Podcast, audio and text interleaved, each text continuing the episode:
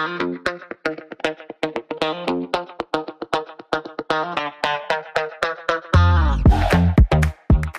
い、お疲れ様です。スラットコレナガです、えー僕は普段東京の高円寺の古着屋スラットで商品の仕入れをしております。このポッドキャストは古着好きを応援するラジオを略して古着ラジオということで、最近買った古着のようなライトな話から実際に古着屋で働いている時の悩みのようなヘビーな話まで古着に関してざっくばらにお話ししていきます。これを聞いているリスナーの古着好きの皆さんが改めて古着っていいよなと思ってもらえるような更新を目指しております。はい、というわけで本日は10月19日、ね、金曜日ですけれども日本はもう20日になってるでしょうか。はい、すいません。金曜日に更新といつつもちょっとん？違うか。20日が金曜日だから、そっか、まだギリギリ大丈夫だ。はい。今、あの、木曜、こっちは木曜日の夜なので、今日撮って、もうこの後すぐ更新して、はい、行きたいと思います。えー僕は引き続きですね、9月の終わりの方から、えー長期買い付けに来ております。まあ、あとね、10日、2週間ぐらいか、日程を残しておりますけれども、あ引き続き毎日、えー仕入れ、古着の仕入れをしております。もうなかなかちょっとね、体にガタが来ておりますけれども、でもね、後半になるにつれ、今厳しいながらにもちょこちょこ商品が集まってきておりますので、まあ早く皆さんにお届けするのが楽しみだなと、そんな感じでございます。はい。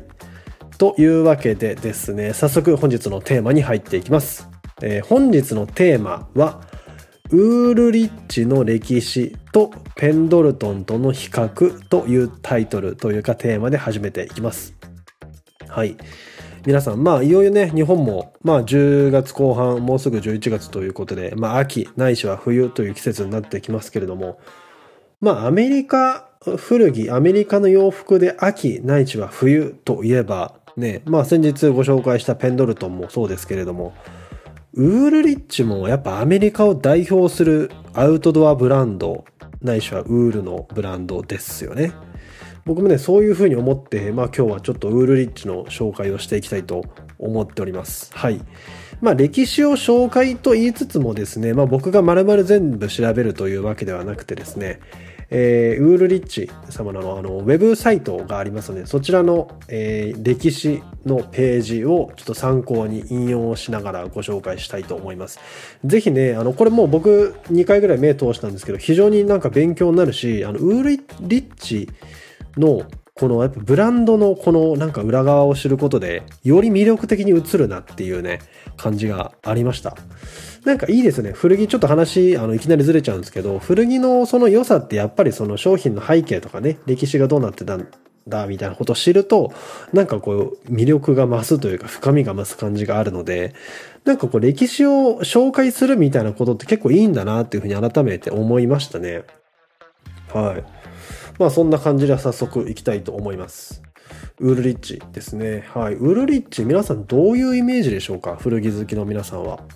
まあ、僕はね、率直に言って、まあ割と身近で、なんか古着屋さんに行けば、例えばダウンベストが買えるとかね、ウールのシャツがまあ手頃に、まあなんか、ものによっては3000円台ぐらい買えるよね、みたいな、なんかそういうね、イメージなんですけども、あの、この歴史を見たって、新品のウールリッチのあのウェブサイト、ウェブショップとか見たんですけれども、あの、めちゃくちゃクオリティ高くて、まあもうどちらかというと、あの、日用品というよりも結構高級ブランドに近いようなイメージです。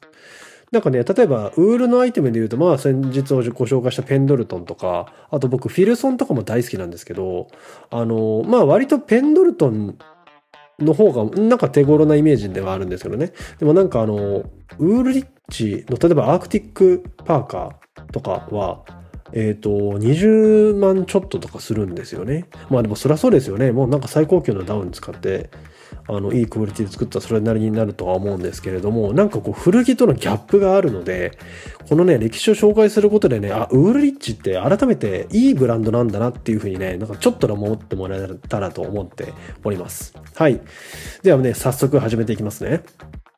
ウールリッチの創業がですね、まず1830年です。古いですよね。前のペンドルトンが1909年だったんで、まあ、えっ、と、何年だ？17、80年ぐらい違うのかな？だからもう100年近く違うってことですよね。だからそれだけ歴史がある。はい。ウールリッチです。えー、ペンシルバニア州、ペンシルベニア州。これどっちのもいいのかな？ペンシル、僕はペンシルベニアって言われて言うんで、ペンシルベニア州。プラムランにてジョン・リッチが最初のウーレンミル。まああの、毛織工場ですよね。工場を建設したのが1830年だそうです。だからこのジョン・リッチさん、この方はですね、あの、イギリスから移民としてやってきて、という方だそうです、アメリカにね。だこれ、ペンドルトンのあの創業の方もイギリスからの移民の方でしたよね。まあ、アメリカでもね、ヨーロッパからの移民の方、特にイギリスのね、移民の方多いでしょうから、まあ、そういう感じかなと思ってます。でそのウールリッチのリッチは、このジョン・リッチさんのリッチなんですかね。ちょっとね、明確には書いてないんですけど、でもなんかそうかなと思います。なんかでもいいですよね。リッチって、だか僕らからすると、あの、まあ、こう、お金持ちみたいなあのリッチね。なんかそれとウールが相まって、なんか高級というかしっかりしたクオリティのウールを提供するみたいな、そういうなんか名前からしてウールリッチってなんかいいなと思ってたんですけど、ま、人の名前だったんだって感じですよね。はい。まあこのジョン・リッチさんが、えっ、と、工場を建てたと。それが1830年で、最初はですね、えー、折られたウールの生地、靴下、ベッドカバーや毛糸をロバに引かせた馬車に乗せ、地元のこれなんて読むんだったかな？えー、っとですね、え、ソマ小屋。まあなんかあの、木こりの方が住んでる小屋とかを、まああの、ロバの馬車に、で回って、で、商売を始めたっていうのがスタートだそうです。だからもう、なんか感覚違いますよね。1800、1800年前半なんで、だから車でとかそういう感じではないので、まあ、それはやっぱ歴史を感じますよね。ほんでね、ペンシルベニア州って、えっと、Google マップ見ていただけたらわかるんですけど、まあ、ニューヨークの隣と言っていいのかな。まあ、あの辺り、東海岸の方なんですよね。でね、あの辺って、その Google マップ見ると山が多いんですよ。緑が多くて。で、あの辺って本当は山間部で、それこそ当時は木こりな方がいっぱい住んでらして、お仕事をしてらっしゃったんじゃないかなっていうふうに思います。だから、えっ、ー、と、この方は、まあ、この辺りでその仕事を始めてね、そういう木こりの方に商品を売っていったということなんじゃないかなというふうに想像しておりました。ちなみにこのプラムランっていう場所をちょっと僕最初わかんなくて調べたら、まあ、おそらくピッツバーグ近辺なのかな？なんかこの辺なんじゃないかなって。だから割とも、えっ、ー、と、まあ、ペンシルベニアだけど、えー、オハイオ寄り？なんか、えっ、ー、と、西寄りって言っていいのかな？ん？そうだな。西寄り、ちょっと西寄りのね、あの辺りから、まあ、この山間部を回って商売してたんじゃないかなっていうのが、そんな感じです。はい。でですね、1845年に新しい、まあ、工場を建設。えー、豊富な水資源に着目したジョン・リッチは、チャタムラン、だからチャタムランという場所でしょうね。近くに新しいミルを建設。工場のえー、建物はペンシルバニア州ウールリッチのコミュニティの一部として存在していましたということなんで、だからまあ地域に根付いて、まあ、働いてる人とかも周りに住んでてとかそういうことでしょうかね。コミュニティの一部として存在ということだったので。でね、この素敵な写真が、あの、まあ、古い白黒の写真なんですけども、ホームページに載ってて、まあ、この工場の、この、なんつったらいいんだろう、手すりみたいなところに、おそらく働いてる方とか、あと女性かなっていう方もね、ちょっとこう、寄りかかってみんなで写真撮ってるみたいな写真があってね、だからこう、その周りで生活して、まあ、一つのこうコミュニティコミュニティとしてね、まあ、文字通り存在してたっていうことなので、まあ、そういう時代があったんでしょうという感じです。はい。そして1850年来ました。バッファローチェックシャツの登場。世界中で愛されているアイコニックなバッファローチェックデザイナーがバッファローの群れを飼っていたことからデザインした黒と赤のチェックをバッファローチェックと名付けたという由来がありますだそうです。これね、僕すいません。あの、勉強不足で知らなかったんですけど、バッファローチェックってウールリッチが考えたそうです。あ、そうなんだ、みたいな。バッファローチェックご存知の方、ね、いらっしゃると思いますけど、この赤と黒の、このこう、大きめな格子柄のね、あのチェックですよね。まあアメカジの、こう、まあネルシャツとか、こうあとウールシャツとかだとやっぱこの柄が多いような、なんか感じですよね。はい。でね、なんか別のサイトというか、ウェブの、別のウェブ、あのページで見たんですけれども、まあそのハンティングをするときに、その間違って打ったりしないように、みたいので、その赤黒っていう柄になったという話もなんか書いてありました。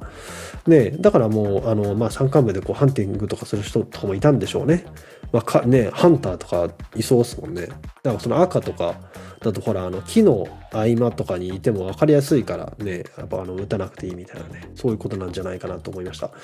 デザイナーがバッファローの群れを飼ってたから、バッファローチェックなんですね。確かにバッファローってなんだろうなって思ってたんでね、まさかそういう理由だったとは、という感じです。で、これ、ウールリッチが考えたっていうのもね、なんか改めて考えると、ここう、なんか重みがあるというか、このチェック見たことない人ってもしかしたらいないような気がするので、なんかそのスタートが、まあ、ウルリッチってしかも1850年代ですからね、っていうのがね、まあ、なかなか驚きでしたね。はい。で、えー、次ですね。1860年、ウールリッチ、ブランケットの支給を通じて南北戦争を支援ということで、まあ、この辺でちょっとね、暗い歴史が入ってくるんですけれど、まあ、南北戦争って皆さん聞いたことありますかね？これね、ぜひね、ご存知ない方、まあ、前もペンドルトンの時に紹介したんですけど、あの、古典ラジオというポッドキャストで、アメリカの歴史を紹介してます。その中で、南北戦争のあの話が出てくるので、ぜひそちら聞いていただけたらと思うんですが、まあ、超簡単に言うと、まあ、当時のできたばかりのアメリカという国の、えっ、ー、と、北と南で対立があったんですよね。で、え、ー、と、まあ、その北と南で戦争があったのは、まあ、南北戦争戦争ということだったそうです。なんかふんわりとした知識なんですけど、あの、北と南で、その産業の、なんだろう、なんかあの、内容が違っていて、南部の方は、あの、プランテーションっていう、要はなんかその農業というかね、なんかタバコとかそういうのを、そのでっかい畑で育てる、育てる時に、あの、人手として奴隷が使われてて、黒人奴隷がね。で、えっ、ー、と、まあ、黒人奴隷も財産の一つとして必要だから、で、黒人奴隷が、まあ、ある意味産業の、その、一つの資源として、まあ、成り立ってたのが南部だったらしいんですよね。で、北部の方は、まあ、割と商業の方が盛んで、えー、まあ、いわゆるその黒人の方々もある程度その消費者として見なしてねなんかこう物を売ったりとかする対象として見た方が、まあ、北部としては勝手がよく。でも南部としてはそうなっちゃうと奴隷がいなくなっちゃうからあの産業が成り立たないから勘弁してくれみたいなことからまあえー、こう対立が深まっていったっていうことだったそうです。確かに。はい。まあちょっとね、かなりざっくりした説明ですけれども、まあぜひ詳しくはね、あの古典ラジオを聞いてみてください。はい。で、その南北戦争の中で、ウールリッチはブランケットの支給を通じて支援ということでした。で、ペンシルベニアはもちろんあの北部にあるので、えー、北のね、えー、軍の兵士に対してウールブランケットを支給したということでした。このあたりのあれですよね。その今のアメリカ軍のそのなんだろうな、あの戦闘服とかもそうですけど、そのブランドで高い技術を持っているブランドが、まあそのユニフォームだったりとかね、その物資を作って、えー、提供する、支給するみたいなことは、まあこの当時も一緒ということですよね。だ当時は、まあウールのあの、まあ、戦闘服だったりとか、ね、ブランケットとかっていうのは最、なんだろう、あの、最先端技術だったので、まあ、当時はウールリッチがその一級品をの商品を作ってたので、まあ、ウールリッチが提供したということだったと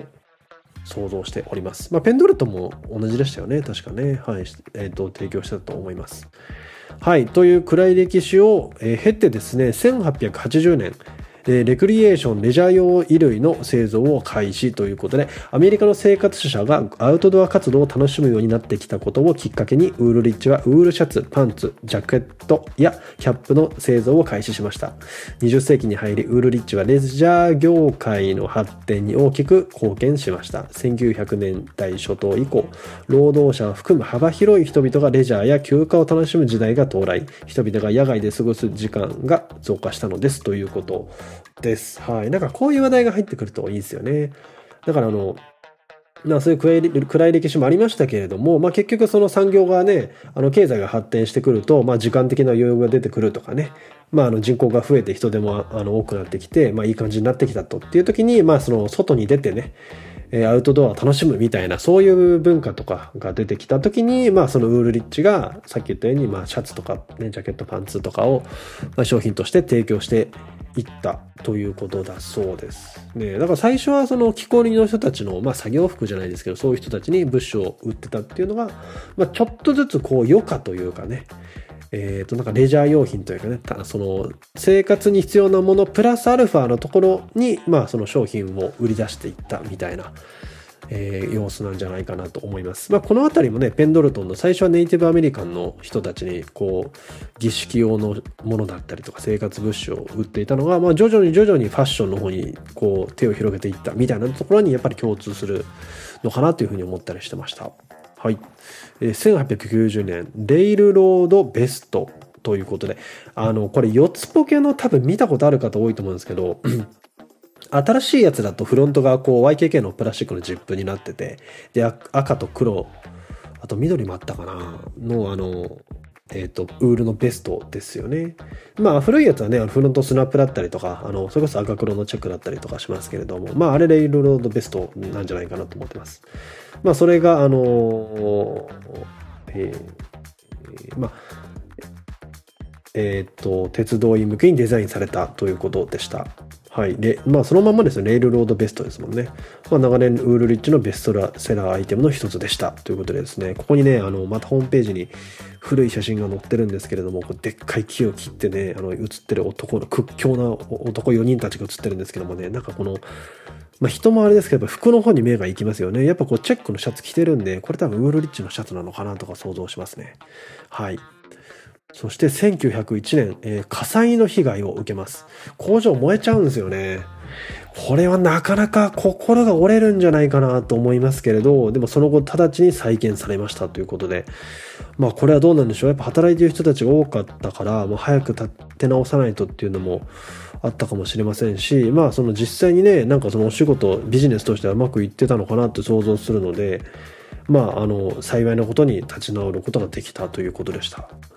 で、こういう災難ってやっぱ必ずあるんでしょうね。なんか急に話ぶっ飛ぶんですけど、まあ一応私もあの会社の役員、取締役を務めておりまして、やっぱり会社の運営とか経営って何かしらトラブルってやっぱあるんじゃないかなっていうふうになんか思ったんですよね。で、そういうことがあった時に、まあすぐ立ち直ってすぐの次の行動に移れるのか、あの、そこで終わってしまうのかっていうのは、まあその会社の、なんだろう、なんか強さというかね、なんかそういったものに関係してくるのかなっていうふうになんかふとね、この、これ写真がね、本当なんか焼けた後で、このなんか機械機械とかが無残にね、こう壊れてる写真が載ってるんですけど、なんかこれを見るとなんかグッとくるものありますよね。1901年。だから、1800年代から1900年代に入ったっつってね、新しい、結構その100年のこの桁が変わるのって結構でかいじゃないですか。1900年代から2000年みたいな、というふうに僕は想像するんですけど、そういった中でいきなり火事になるっていうね、マジかよ、みたいな感じ、もうまさにマジかよって感じですよね。で、まあ結局直ちに再建されてということでした。ね。そして1914年、あ、またちょっと暗いね、あれが入ってくるんですけど、第一次世界大戦の参戦に伴いブランケットを再び支給ということでした。ねまあやっぱりこういう時はね、こうやっぱ国のね、こう、一大事にやっぱ貢献するみたいなことなんでしょうね。はい。で、1925年、ペンシルバニアタキシードの誕生。これはなんか写真見てもらったらわかると思うんですけど、あの、赤黒のチェックのあれは、なんつ、あの、あのですね、襟がちょっとでかくて、こう、生地も分厚くて、多分、多分、あの、マッキーのコートみたいな感じのデザインのやつです。絶対皆さん見たことあると思いますけど、あれと、あの、同じ柄の、あの、ジョッパーズのパンツを、えー、セットで履いてる。で、あとはその、キャップですよね。あの、ハンティングのウールのね、あれを同じ柄のやつを被って。で、これがペンシルベニアタキシードというふうに言われたということでした。はい、1920年代なんですね。だから、まあそうですね、古いやつだと1900、そうですね、20年代のものがあるってことですよね。ちょっと現物見てみたいですよね。はい。で、えー、1930年、えー、ウルリッチ生誕100周年、そうですね、1830年ですからね。で、この時にウルリッチは法人化されたそうです。で、えー、1930年代前半アメリカでは道路整備が進み、ウルリッチも自動車や蒸気船での移動中に便利なブランケット、ラグ類の製造を開始だそうです。そうですね、ブランケットとか持ち運べますからね。で、そういうところにこう、なんか商売のあれがあったんでしょうね。はい。で、1939年、えー、南極探検隊に衣類を提供。1296点のウール100%素材のものを提供したということでした。ね、この辺もやっぱりこのあの戦争とは違いますけどやっぱこういうところでねなんかあれですよねこうちょっとロケットにも使われてますみたいな歌い文句でこうなんかあるじゃないですかちょっとこうパーツのねなんか精度がいいですよみたいなことを世の中にアピールする時のねまあそういうあれもあるのかなっていうふうにね思いました。はい。えー、1942年、えー、今度第二次世界大戦におけるブランケットと衣類の支給がありました。で、1955年、ウールリッチ生誕125周年ですね。えー、まあこれも高速道路の法律ができてですね、アメリカの生活者のモビリティが拡大し、すべての生活者が休暇やレジャーを楽しむ時代が到来しました。まあいいですよね。こう戦争とかがあったりね、暗い歴史がありましたけど、まあ結局やっぱこう、落ち着いて、まあ国が豊かになって、で、すべての生活者が休暇やレジャーを楽しむ時代。ね。まあ、その全ての生活者がどこまでかはちょっとね、まあ、まだね、人種差別とかあったでしょうからね、ちょっと何とも言えませんけれども、まあ、そういう時代が到来して、まあ、その中でウールリッチは、まあ、その、ね、ブランケット売ったりとか、まあ、そのレジャー用品を売ったりとかっていう風なね、ことをしていたということでした。そして、えー、1969年、シャモアシャツの登場。シャモアクロスのあの、わかりますね。こう、寝るシャツじゃなくてシャモアのあのシャツですよね。はい。厚手の高密度コットンの生地を使用したシャモアシャツ。え、保湿性が高く頑丈なシャモアシャツはウルリッチのクラシックアイテムとなりました。で、うちのお店でもね、取り扱いあるんですけれど、あの、確かに結構あったかいんですよね、着てるとね。で、あの生地の表情は確かにこう独特なものがあるので、これね、読んでたらね、写真もあるんですけど、ちょっと改めてね、あ着てみようかなっていうふうに思いました。まあ、ウルリッチじゃないんですけど、そのネイビーのね、単色のシャモアのちょマッチ付きのシャツとか持ってるので、あ、ちょっと今年いいかもしれないなっていうふうにちょっと思ったりしました。はい。1972年、アークティックパーカーの誕生ということで、氷点下で作業するアラスカのパイプライン建設作業者向けに、ウールリッチはアークティックパーカーをデザイン、製造、インシュレーションにダウンを採用したアークティックパーカーはウールリッチのクラシックアイテムとして確立されました。はい。まあ、ウールリッチといえばですね、まあ、ウールアイテムももちろん有名なんですけれども、やっぱダウン系のアイテムも非常に人気ありますし、非常にクオリティが高いですよね、ダウンジャケット。で、その中でも、まあ、えー、ウールリッチのダウンの中の最高峰と言っていいのかな？まあ、ノースフェイスでいうブルックスレンジみたいな感じなのかな？ちょっとわかんないですけども。えー、アークティックパーカーですよね。で、これが1972年にできたんですね。これ写真載ってますけども、この首じゃなかったこのフードにファーがついて、えー、フロントにこう練りボタンの大きいやつがついて、えー、こう脇腹あたりにポケットが2個つくタイプですよね。はい。まあ、このアークティックパーカーが72年の誕生です。これはでも街で着るとちょっと暑すぎるかもしんないってぐらい高いのでね、ぜひね、お持ちのない方、まあアメカジ好きな方だったらね、このベージュのこの色味が絶対似合うと思いますので、ぜひおすすめです。まあ、そんな感じで、えー、あとはサクサクっといきますけれども、1978年、ウルリッチストアが移転。です。えー、ウルリッチのボードマンドライブにという場所に、これ調べたらね、ペンシルベニアの本当ど真ん中だったんですけど、ちょっと残念ながら調べたら閉業という風な表示が出ておりました。アメリカだと今、あの、ニューヨークあたりに2店舗だったかな。で、それよりもですね、ヨーロッパとか日本の方に店舗が多くて、えー、ということなんですよね。はい。えー、ウルリッチ生誕150周年が1980年。で、えー、1989年に世界進出でイタリアのファッションをリードする WP ラボリシャット提携イタリアをイタリアを皮切りにヨーロッパへと拡大しグローバルブランドとして歩み出しましたということでした。はい。いかがでしたでしょうか？この、まあ日本にもね、店舗あって、僕はちょっと、えっ、ー、と、残念ながらまだ行ったことはないんですけれども、ちょっと行ってみたいなというふうに思いました。ウールリッチ。今2023年で創業が1000、え830年なんで、もうちょっとで丸200年ですよね。いや、アメリカ自体がまだ新しい国ですから、そう考えたら、やっぱりなかなか伝統のあるブランドですよね。まあ、ブルックス・ブラザーズとかも伝統ありますけれど、まあ、ある意味アメリカを代表、まあ、ウールリッチといえばいろいろものもありますもんね。アウトドア関連でね。なんか本当に代表するブランドだなっていうふうに改めて思いました。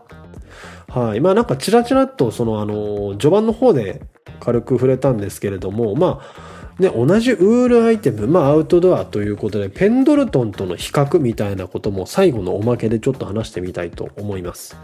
えー、共通することと、えー、それぞれのブランドの違いと、まあ、あとはあのアメリカの、ね、国家の成長にどういうふうに貢献したのかっていうのをちょっとウールリッチ・ペンドルトン並行して話してみたいと思います。はい。まず共通点ですよね。まあどちらも19世紀にアメリカで設立されたっていうのは共通していますけれど、まあ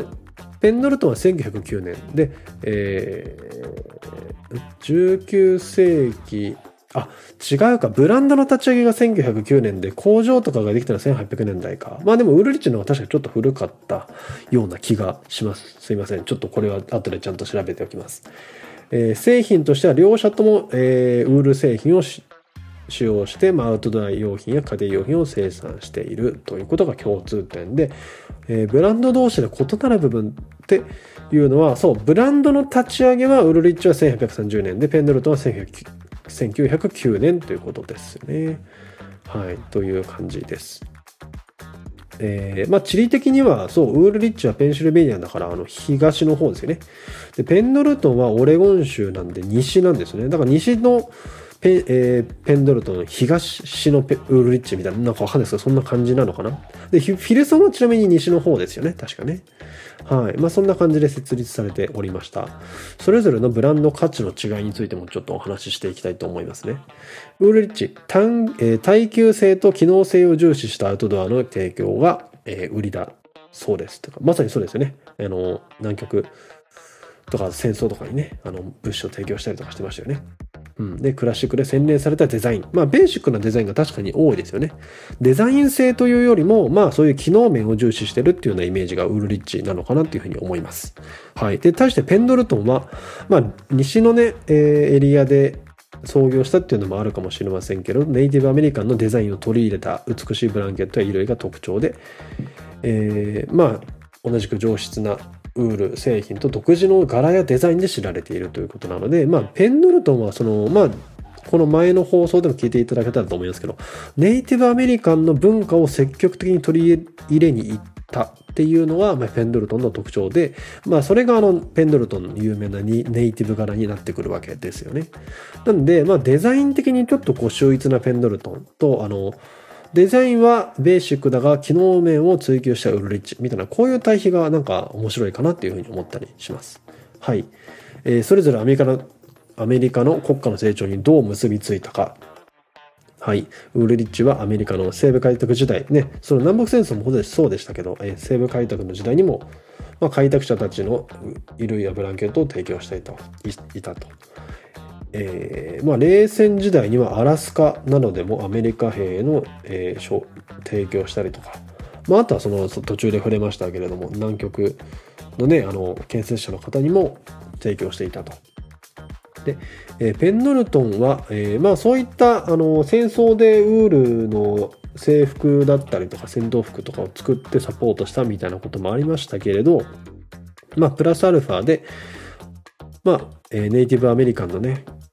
方々との、ま関係を深めたりとか、まあ、ある意味アメリカの多様性を代表するみたいなね、そういう文化的な貢献みたいなところも、まあ、ペンドルトンはあったというふうに、まあ、解釈ができるかなというような感じでした。はい。えー、まあそんな感じでした。いかがでしたでしょうか？ウールリッチの歴史ね。いや、なんかこうやって見ると、その、なんか僕はどっちかっていうと、まあ僕の好みの話になりますけど、東海がんびいきなところもあるので、やっぱウールリッチ、その、ベーシックな、とかね、アウトドアのアイテムでっていうのは結構いいかなって好感を持てるかなというふうに思います。で、やっぱ歴史が1830年からやってて、あの最初の木こりの人たちに売っててみたいなことからね、あとはその何度かの戦争を経て、で、アメリカの国民が豊かになってレジャーとかね、アウトドアに出かけられるみたいになった時に、そういった時にウルリッチのブランケットをこう売っていったみたいなそういったところがまあ個人的にはちょっとグッとくる、えー、ブランドというかイメージだったかなっていうふうに思いましたし、まあ、最後のペンドルトンの比較も個人的にはちょっと面白かったですね。なんかまあ、ベーシックなデザインで機能性を追求したウルリッチに対して、まあ、ネイティブアメリカンなどのちょっとこう独特なデザインを取り入れて、まあ、クオリティももちろんそうだけど、まあ、デザイン性でちょっとこう、一歩違うところに行ったペンドルトンみたいなね、このなんかこう対比も非常にに面白くて、まあ、どっちのブランドも非常に魅力的だなっていうふうに思いました。はい。というわけで、ぜひね、皆さんも今年はウールリッチお持ちでない方、ぜひ